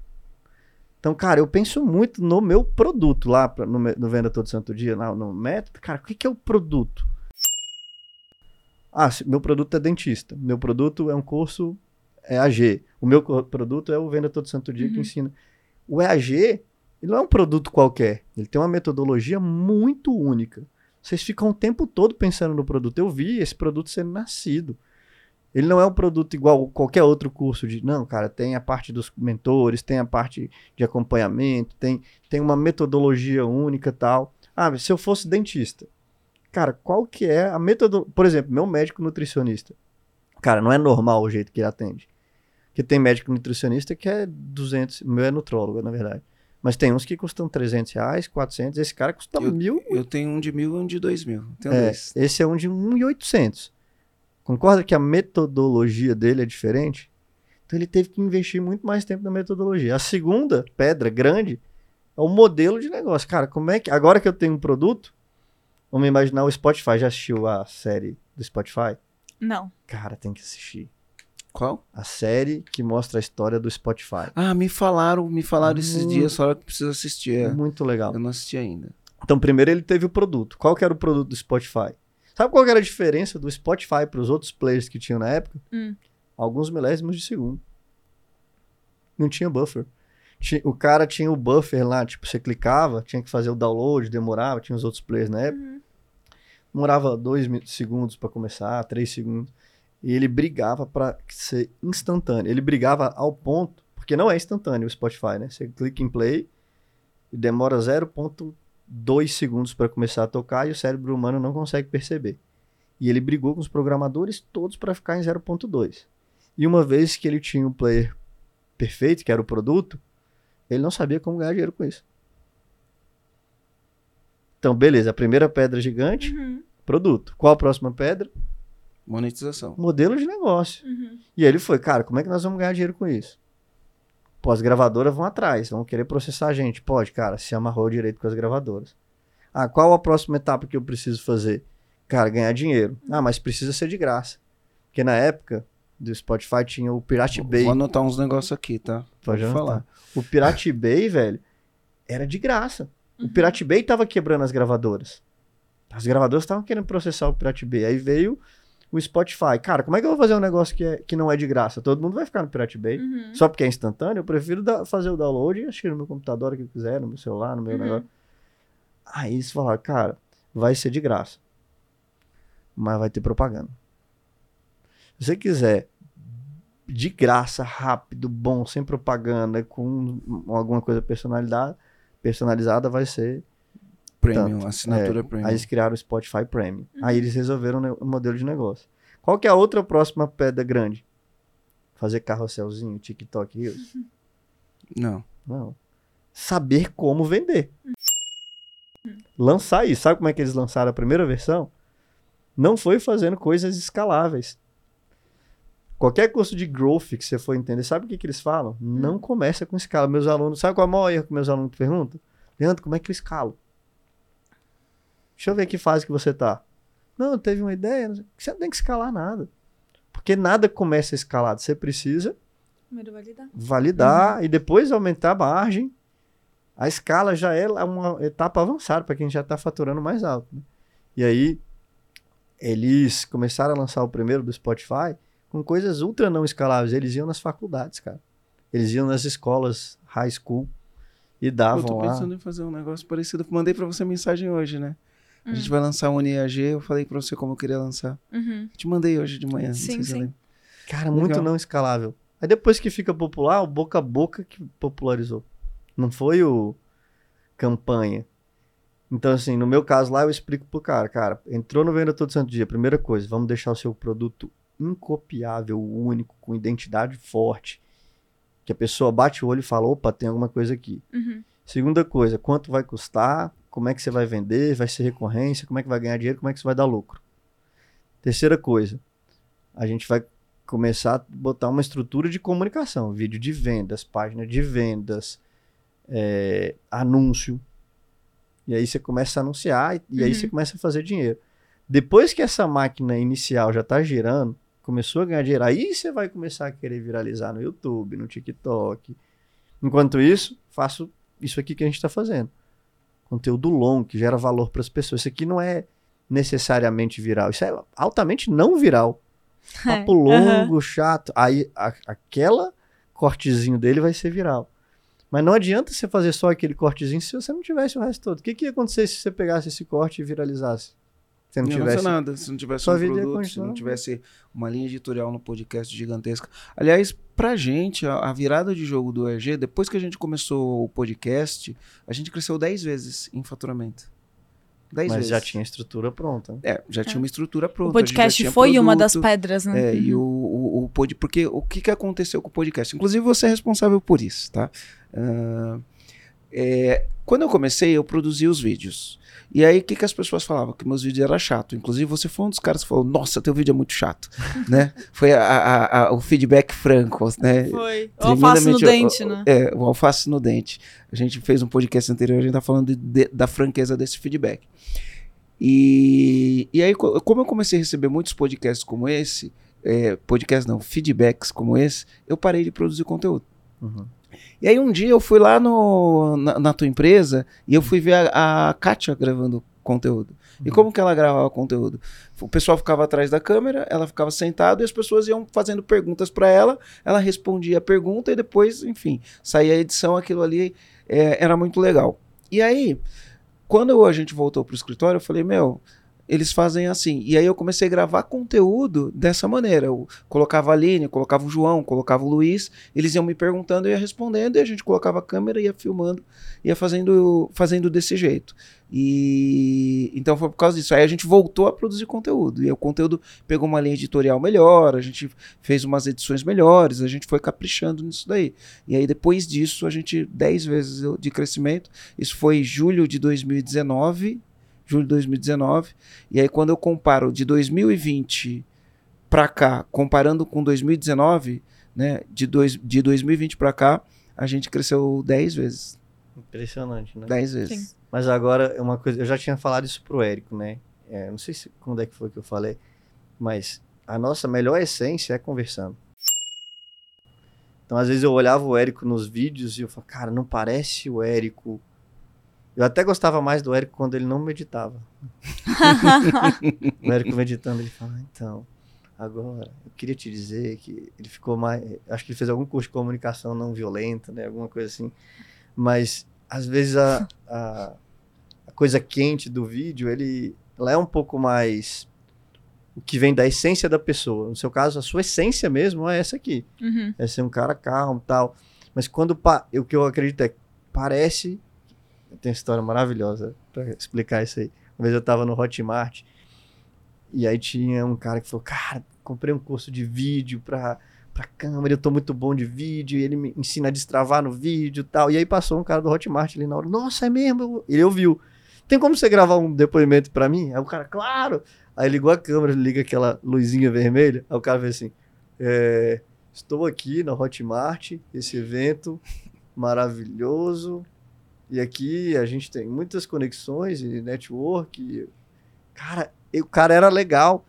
Chegou na hora de gravar hora o que vídeo. Parece câmera. quando liga a câmera, o olho do capeta, você tá falando pra câmera, você É. tá. É, o que eu percebi, assim, no, no, no meu caso, o que, que eu percebi?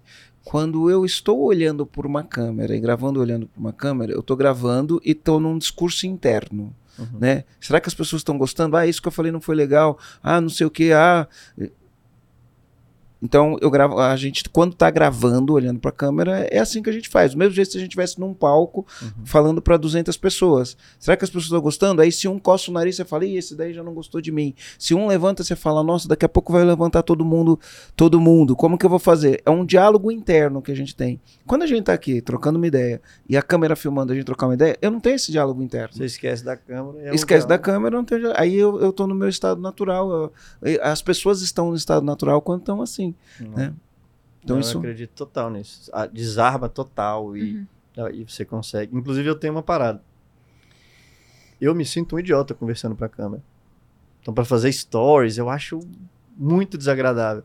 Então, eu também só gravo quando tem gente comigo, time, alguma coisa assim, ou quando é live. Eu descobri uma coisa. Fazer live sozinho também é mais difícil para mim. Então, normalmente, quando eu vou fazer uma live de conteúdo, sabe o que eu faço? Eu falo, alguém aqui pode me ajudar? Sim. Então, manda o convite e aparece aqui e finge que tá prestando atenção. E fica uma pessoa lá embaixo, eu tô dando uma live de conteúdo, e a pessoa fica lá. E às vezes eu pergunto alguma coisa para ela, e ela interage ali comigo, e eu falo, cara, você não vai tirar dúvida, você só vai ficar aqui assistindo e fingindo que tá prestando atenção. Esteja atento aqui, viu? E a pessoa fica, cara, eu funciono, é outra live.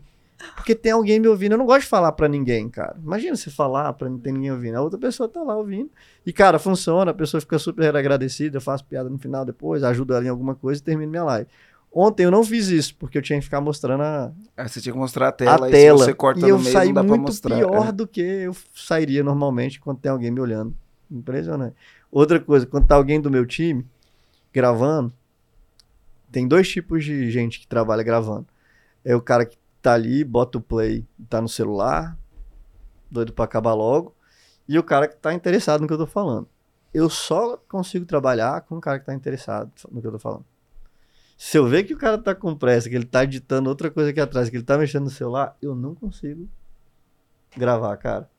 Falo, não, velho. Aí agora eu alinhei, na hora de contratar, eu falo, tem que ser alguém que gosta de marketing ou então que saiba fingir muito bem que gosta para conseguir. Faz, faz, sentido, faz sentido. Sim. De, deixa eu só te falar, você falou da, do, do, do, do, da dislexia, né? Como é que você vai, vai indo? Uhum. Você falou do, de alguns passos aqui que foi que eu fui anotar, né? Então, uhum. as pedras grandes. Então, a primeira pedra, pedra grande é o produto. Depois, o modelo de negócio, uhum. né? E no modelo de negócio a gente tem monetização. Aí depois você falou que a terceira era o lançamento. É, a, é, na metodologia do Venda Todo Santo Dia, a gente chama de VME, hum. que é a validação por menor esforço. Como é que eu trabalho o mínimo possível, gasto o mínimo possível para ganhar o máximo possível? Técnica do preguiçoso. Por exemplo, uma história maravilhosa. Tinha uma minha psicóloga, minha terapeuta, ela descobriu que eu quem eu sou, que eu tenho esse negócio que ensina produto digital e tal. Como assim? Ela descobriu, você nunca contou pra ela? Não, mas ela não tinha noção da proporção ah, tá, da parada. Entendi, entendi. Enfim, ela começou a me seguir e achou legal. Aí ela pegou e falou assim: ah, vou lançar esse negócio. E aí eu fui lá um dia, fora da terapia, e dei uma ajuda para ela. Uhum. Ela me ajuda tanto, me ouve todo dia, né? Eu falei, vou ajudá-la também. Justíssimo. Aí ela aí, fazia, passou um plano. Aí passou, cara, uns seis meses e ela não fez nada. E eu já não tava mais fazendo terapia e tal. Ela... Aí eu tive um problema de, da vida e falei, cara, vou voltar a fazer terapia. Aí fui encontrar com ela para fazer terapia normal. No final, perguntei, e o teu negócio lá? Tu não lançou, só enrolando. Ela, eu não tenho dinheiro para começar. Eu falei, como assim? É, eu até pensei no banco, pedi um empréstimo. Eu falei, o que que você... Eu te dei o curso, eu tinha dado para ela. Ah, dado não, perdão, ela comprou, uhum. sem me falar. Ela, você tem o curso. Eu tinha dado a consultoria, né, uhum. de graça ali, mas ela comp tinha comp comprado o curso. Eu até falei, pô, você podia ter me falado, eu te dava, não deu. Uhum. E aí ela falou assim, é... Ah, eu ia precisar de uns 40 mil para começar com 40 mil? Pra que 40 mil? Vai lá, cara, pra é, arrumar um estúdio, um editor de vídeo, um não sei o que, um cara pra foto. 40 mil pra começar. Eu falei, pra que que você... Já tem Aí um celular, tem tudo. Eu falei pra ela, sabe qual é o maior erro que meus, principalmente aluna mulher, uhum. que elas cometem? Qual que você acha que é a primeira coisa que uma aluna mulher minha faz quando compra o venda todo santo dia? um book fotográfico. Elas tiram salão tal, para botar as fotinhas no Instagram. Aí elas botam uma frasezinha, apontam pro lugar. Isso aí, cara, médica, nutricionista, dentista é o que elas mais fazem. Tiram um book com as 40 fotos e aí fica publicando todo dia com um carrossel, uma diquinha, um negócio assim, não dá resultado nenhum. Uhum. Três likes, três comentários. Então a próxima coisa é validar. Eu falei para ela, você vai validar com o menor esforço. Quantas pessoas, quanto tempo você é terapeuta? Ela mais de 15 anos. Beleza, o que você vai fazer? Pegar um grupo de WhatsApp, botar todo mundo numa lista de transmissão. Falei, você acha quantas que você vai ter aí de telefone? Ela, ah, uns 500. Falei, pô, 500 dá dois grupos só, porque 256 canais, perdão. Uhum. É muito fácil pegar, dizer, bota todo mundo que é cliente num canal, vai mandar um áudio de WhatsApp, vai convidar essas pessoas para uma aula sobre ansiedade, que era o produto que ela quer Uhum. lançar. Vai dar essa aula dentro do Zoom. No final, você vai tirar a dúvida de todo mundo e vai oferecer um produto de tanto. Faz um grupo ou uma lista de transmissão? Uma lista de transmissão. Pô, a gente pode fazer isso naquele lançamento que a gente vai fazer, ó. Cara, As listas é de transmissão. Se você já tem os leads, igual ela já tem, e não é um lead qualquer, Uhum. é um super ultra lead. É um cara que já fez terapia com ela, compra qualquer coisa da terapeuta. Ninguém no mundo você confia mais do que a sua terapeuta. Verdade. Aí ela tá rica e não sabe. Vamos ver, ela vai testar. Só que aí ela tava achando que era validação pelo maior esforço. Uhum. Cara, esse lançamento dela dá pra sair sem uma página de vendas, sem um vídeo de vendas, sem gravar um vídeo, sem fazer um post no Instagram, sem fazer um post no É só pegar aquilo ali, lançar pra galera, fazer uma aula no Zoom, oferecer no final e vai vender. Eu duvido que com 500 leads ela não faz pelo menos umas 50 vendas. Porque não é 50 leads normais. São 50 É muito mais fácil vender pra quem já é cliente do que vender pra uma pessoa nova que nunca um te viu. cliente de terapia. Cliente que tem intimidade, né? É.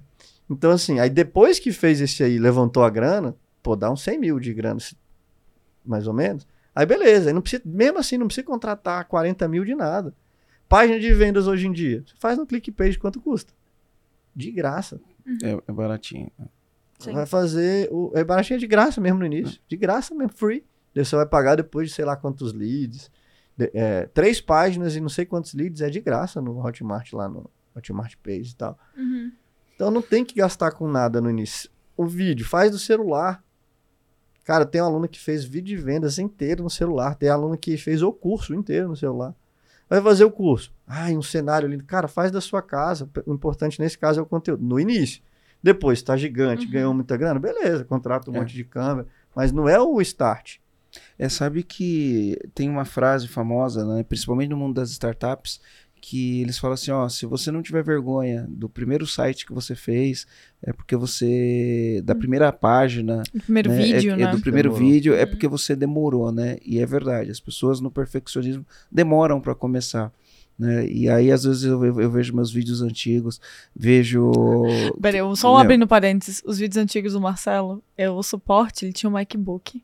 E ele usava, o suporte do MacBook dele era um cano de PVC. É que aquilo ali, é, o, o- o lance do cano de PVC do, do, do negócio é um amigo meu que fez. Ele nunca tinha feito, ele pegou e fez. Eu achei massa ele ter feito aquilo. Achei É super muito criativo. legal, Aí eu mas é falei, me vende. E eu comprei dele. Só que quando eu olho hoje, né? Sabe, é, a uma mensagem estética. subliminar, a mensagem subliminar daquilo, você olha e fala assim, nossa, É. né? Quem é esse cara aqui querendo falar de gestão de empresa é com esse escaninho aqui pra cima? É que o melhor é um MacBook em cima de um cano de PVC. É que tá, tá a contradição, sabe? Mas até você explicar o que, Pelo é. menos era um MacBook, né? É. Eu acho. Mas é assim, a imagem não vai com a explicação, né? Quando o cara Hum. vê o cano de PVC, não vai com a explicação. Mas isso não me impediu de começar, que é o mais importante. Começa. Mas às vezes também, mesmo com. Às vezes tem gente que não tinha um MacBook e conseguiu parecer mais arrumadinho. Porque às vezes, cara, você não precisa de muita. Cara, é um, é um fundo bonitinho. um- É razoavelmente muito simples fazer. Uhum. E aí, só que aí. é, E tem também assim. Mas voltamos, senão vai na dislexia, tá. né? De- Então, de- de- deixa eu aproveitar a tua dislexia, porque eu lembrei do negócio. Eu tinha no meu, no meu apartamento antigo, Hum, eu tinha um negócio que chama costela de Adão. hum. né? É uma peça de decoração, que é a costela de Adão. Então, fica uma aqui assim e outra aqui assim. E eu gravava o vídeo e, e eles ficavam atrás. Aqui, Chifre. assim, Parecia uma Parecia um orelhinha do Mickey. Não, parecia a orelhinha do Mickey. Mas Era é Muito igualzinho. engraçado, era muito engraçado. Tem que ter o mínimo ali de. Não precisa também de perfeição, mas também não precisa exagerar na imperfeição. Não é uma. Quebrou o Deixa eu- padrão. É, caramba. O que eu queria trazer, é que tinha começado a falar antes, Hum. mas eu queria muito que a gente trouxesse é, esses princípios que, você, que eu já ouvi você falando, dos princípios da criatividade. Hum. Porque aqui, quando a gente entrou um pouco nesse aspecto da, é, de lançamentos e tal, a gente foi para um nicho específico. E até antes, quando a gente tava falando de criatividade e tal, meu, serve para absolutamente qualquer empresário, qualquer empresa, qualquer coisa. Oh, perdão, gente. Não, tranquilo. Eu tinha botado no silencioso, aí eu fui olhar o negócio da palestra e tirei. Aham, não, tranquilo. Então, queria resgatar aqui. Você já você chegou a zerar todos os princípios da criatividade daquela tua lista que você tem ou faltou algum ainda? Ah, na verdade eu tenho os princípios, os- as etapas do processo criativo. Que eu não cheguei a falar aqui, mas eu- Uhum. os princípios é ter os mantras, Os eu falei você falou. Aham, então, as etapas do processo criativo. As etapas, eu acho, vamos ver se eu vou lembrar ao todos aqui, mas Tá. a gente faz sete, assim. A primeira é levantar o problema real que você quer resolver. Porque o que, que é criatividade? É ser doidão? É ter ideia? É escrever uma música? É, é muito aleatório, né? Então, Uhum. cara, o que, que eu quero fazer? Então, a primeira é essa. Aí a outra vem, cara, eu vou me preparar para resolver esse problema. Tem dois jeitos de preparação. Uma que vem antes até do negócio, que é o seu repertório de vida. Então, assim, é, pode pegar todo cara que tem um podcast muito bom, muito bombado. Ele é um cara que tem muita carga de leitura. Tem um cara que. Vou fazer um podcast com ele, inclusive, em parceria. Chama Samerage, já ouviu falar? Não. Nossa, segue esse cara. tava no teu evento, né? Tava no meu Uhum. evento, cara muito inteligente, muito legal. Então vai ver, o cara deve ter 10 livros por mês, assim. E o estilo de vida que você tem, cara, você vai só no mesmo lugar, vive só a mesma situação. Uma vez eu convidei um colega nosso, você conhece, inclusive. Cara, vamos pra esse evento aqui? Acho que vai ser massa. Ele olhou, mas você viu os palestrantes? Eu falei, vi, legal. Ah, eu só vou em evento de palestrante que é, faz e não que fala tal. Aí eu fui ver, cara, era um palestrante acadêmico. E, pô, 90% do que a gente faz aqui vem de um acadêmico. Então, eu, assim, vive em vários mundos. Eu sou um cara que vive em vários mundos, cara. Eu, eu vou beber da fonte com a galera do humor. Vou beber da fonte da galera do marketing digital. Vou beber da fonte da galera da música. Vou beber da fonte da galera da programação. Eu vou beber da, da galera.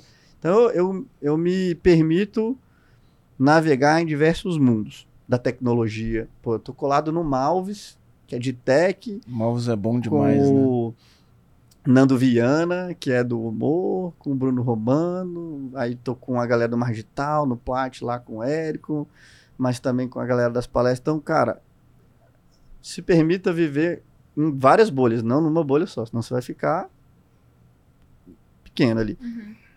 Depois da preparação, aí é essa reunião que a gente fez, é Uhum. ter ideia, brainstorming, é, pior ideia, melhor ideia, loucura total, tal, não sei o quê. Aí depois vem a incubação. Para de Uhum. pensar nisso. Cara, não vou pensar nisso. Eu vou relaxar, tomar cerveja, dormir, volto no outro dia. Aí depois, cara, julgamento. Uhum. Essa ideia aqui é boa, não é, tal, não sei o quê. Depois de julgamento, aí é a parte que separa os meninos dos adultos, Uhum. né? Agora, porque ter ideia é a coisa mais fácil do mundo. Já dei várias ideias, não me dá uma ideia. Teve gente que fez e deu grana pra caramba, teve gente que não fez nada. Então, assim, é ir lá e produzir. É a execução da ideia. Uhum. E durante a execução, você tem que lapidar muito ela. Porque eu prefiro uma ideia ruim, muito bem executada, do que uma ideia boa, mal executada. Teve uma ideia que eu dei me dar ideia que a menina ganhou uma grana. Depois ela me mandou lá, que ela ensinava a vender. Como é que vendia? Alguma comida lá, coxinha. Ela ensinava a pessoa a ter uma- um negócio de coxinha. Eu falei, cara, tu vai fazer o seguinte: vai pegar uma bandeja, botar as coxinhas lá, vai botar no forno, vai tirar, vai olhar pro relógio, tá pronto. Quando tirar, tem um monte de dinheiro, em vez de coxinha, né? E ela fez, e é o anúncio dela que mais vende. Ela conseguiu executar aquilo de um jeito melhor do que eu tinha imaginado quando eu Uhum. fiz a ideia. Ela me mandou depois, e deu bom e deu Uhum. tudo certo. Eu já dei umas ideias muito mais loucas, muito mais legal para outras pessoas. Que essa não era tão genial, Mas teve uma execução. mas execução boa. Então, beleza, essa é a hora de executar. Aí depois é, cara, bota pra jogo, pra testar. Bota pra anunciar, bota pro seu time fazer, bota pro time de venda. Aí testar. E depois o PDCA com vocês. Testou? Uhum. Analisa. Deu certo? Não deu? O que pode melhorar? E aí rola o ciclo todo de novo. E aí roda a melhoria contínua. E aí é contínuo de novo. Então é Legal. assim que eu faço, assim. Normalmente a galera pula a etapa mais gostosa, que é a da incubação. Não, ninguém quer ficar parado, ninguém quer ter. Então, assim, tempo de descanso, tempo de ócio, tempo. E a gente está cada vez acabando mais com o nosso tempo de ócio. Estava vendo uma pesquisa que a galera, 87% das pessoas admitem que leva o celular no banheiro todas as vezes que vão ao banheiro. O que, que isso quer dizer? A gente é não tem tempo de levar. Fala a Uhum. verdade aqui, você já levou o celular pro banho? Já. Banho, né? não é no banheiro, no- mas Não, no banho. Já, já levei. Não é, é bem raro, mas eu já levei. Cara, tem gente que tá levando o celular pro banho. Bota aí, responde aí no É. YouTube aí, se O- o- o- o- Você não tem chance de não pensar em nada. É, Eu não levo o celular pro quarto. Uhum, Meu celular fica no banheiro. Eu uhum. nunca, eu, eu deixo o celular no banheiro.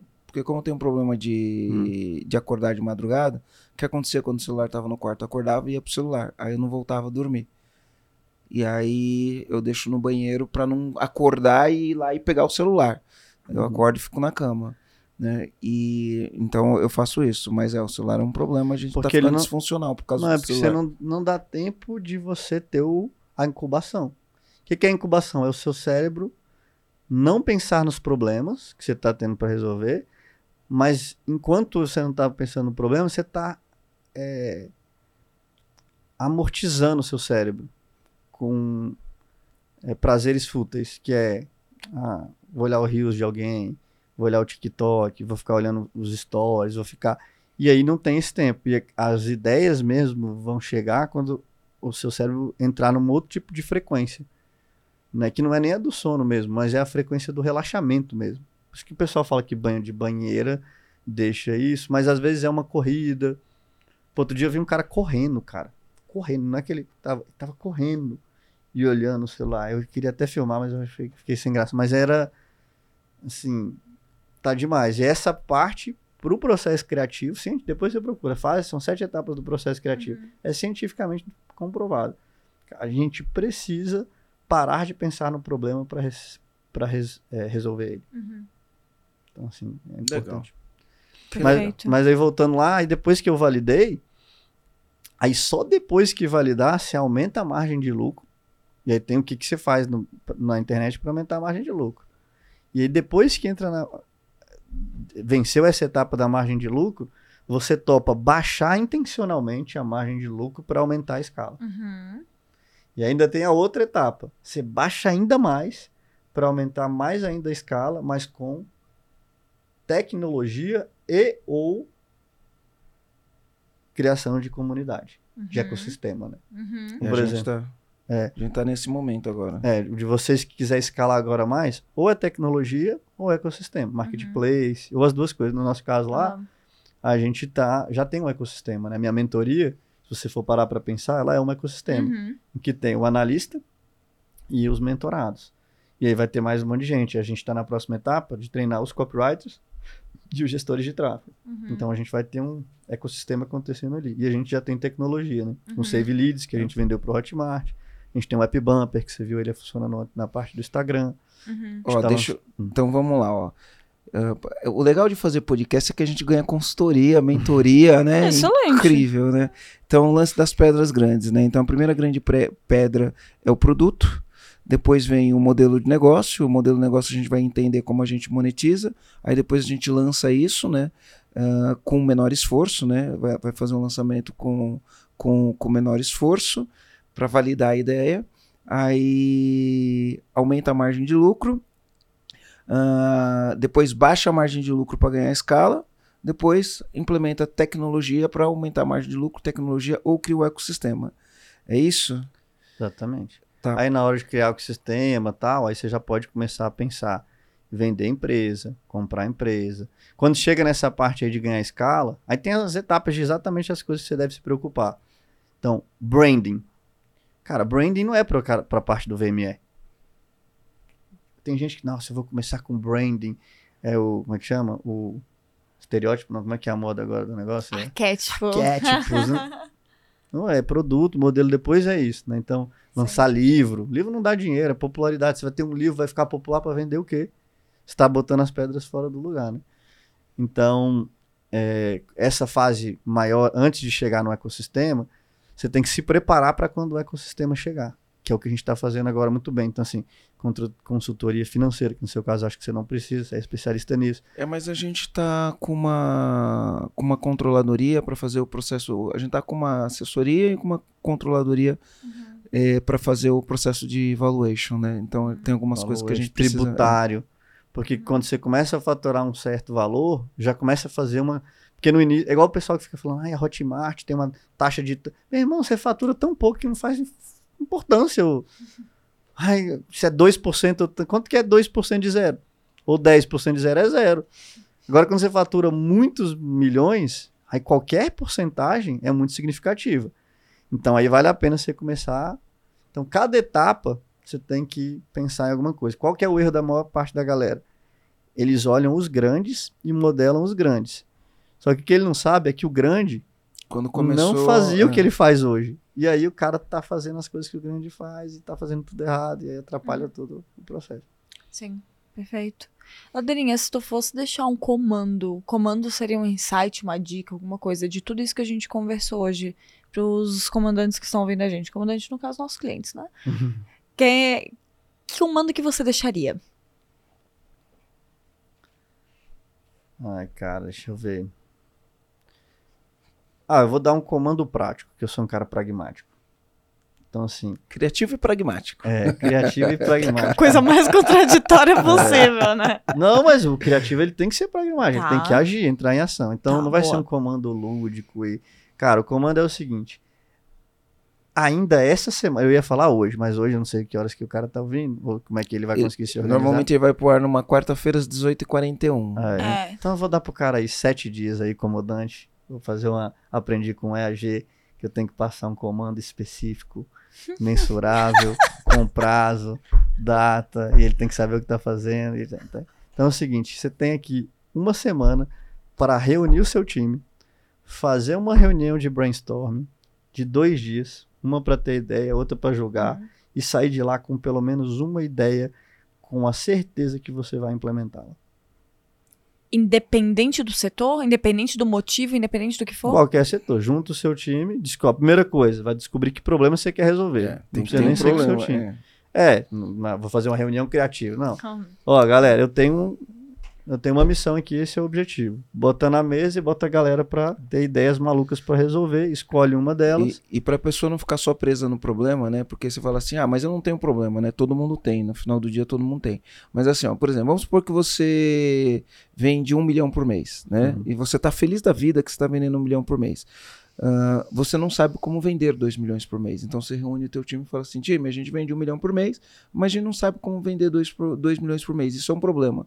Quero ideias porque a gente pode fazer para vender dois milhões por Não, é, mês. você tem que entendeu? inventar o seu problema. Isso, isso, isso. isso. Né, É um desafio, é um problema, mas Sim, tem que entender isso daí também. sim.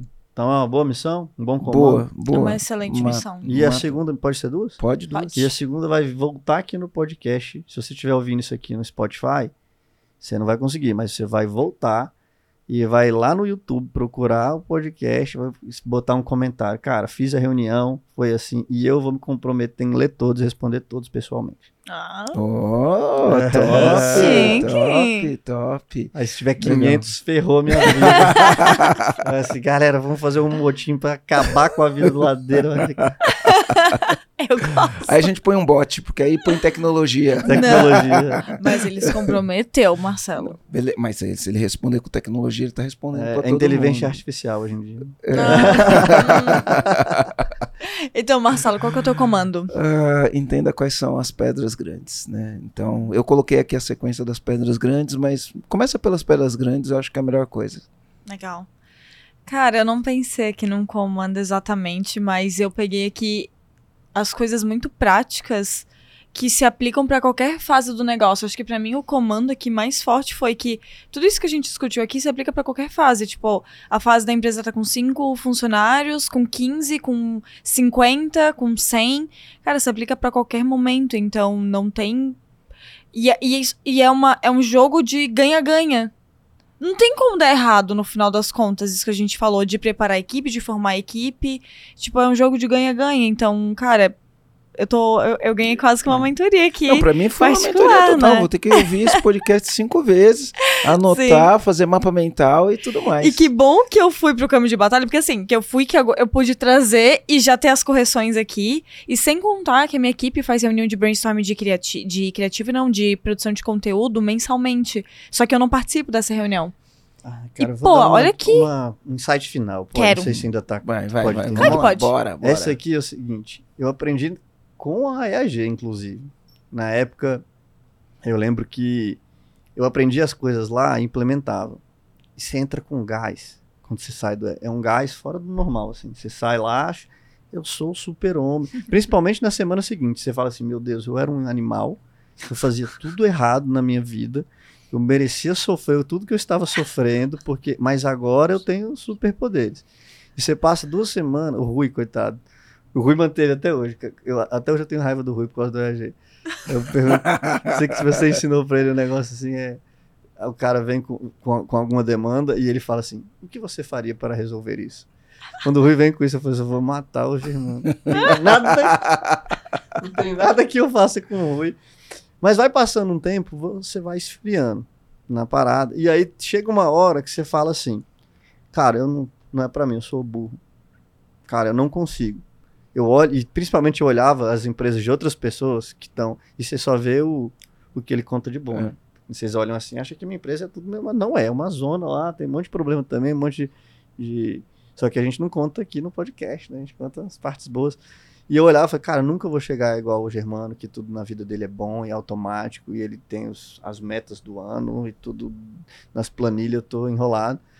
E na parada da criação desse negócio, talvez a primeira seja uma ruim experiência, talvez não saia nenhuma ideia boa, talvez você tenha uma dificuldade enorme de conduzir, talvez dê briga na hora, sem querer, talvez você que seja o cara que se apegou à ideia, talvez as pessoas fiquem, fiquem tímidas na hora de falar.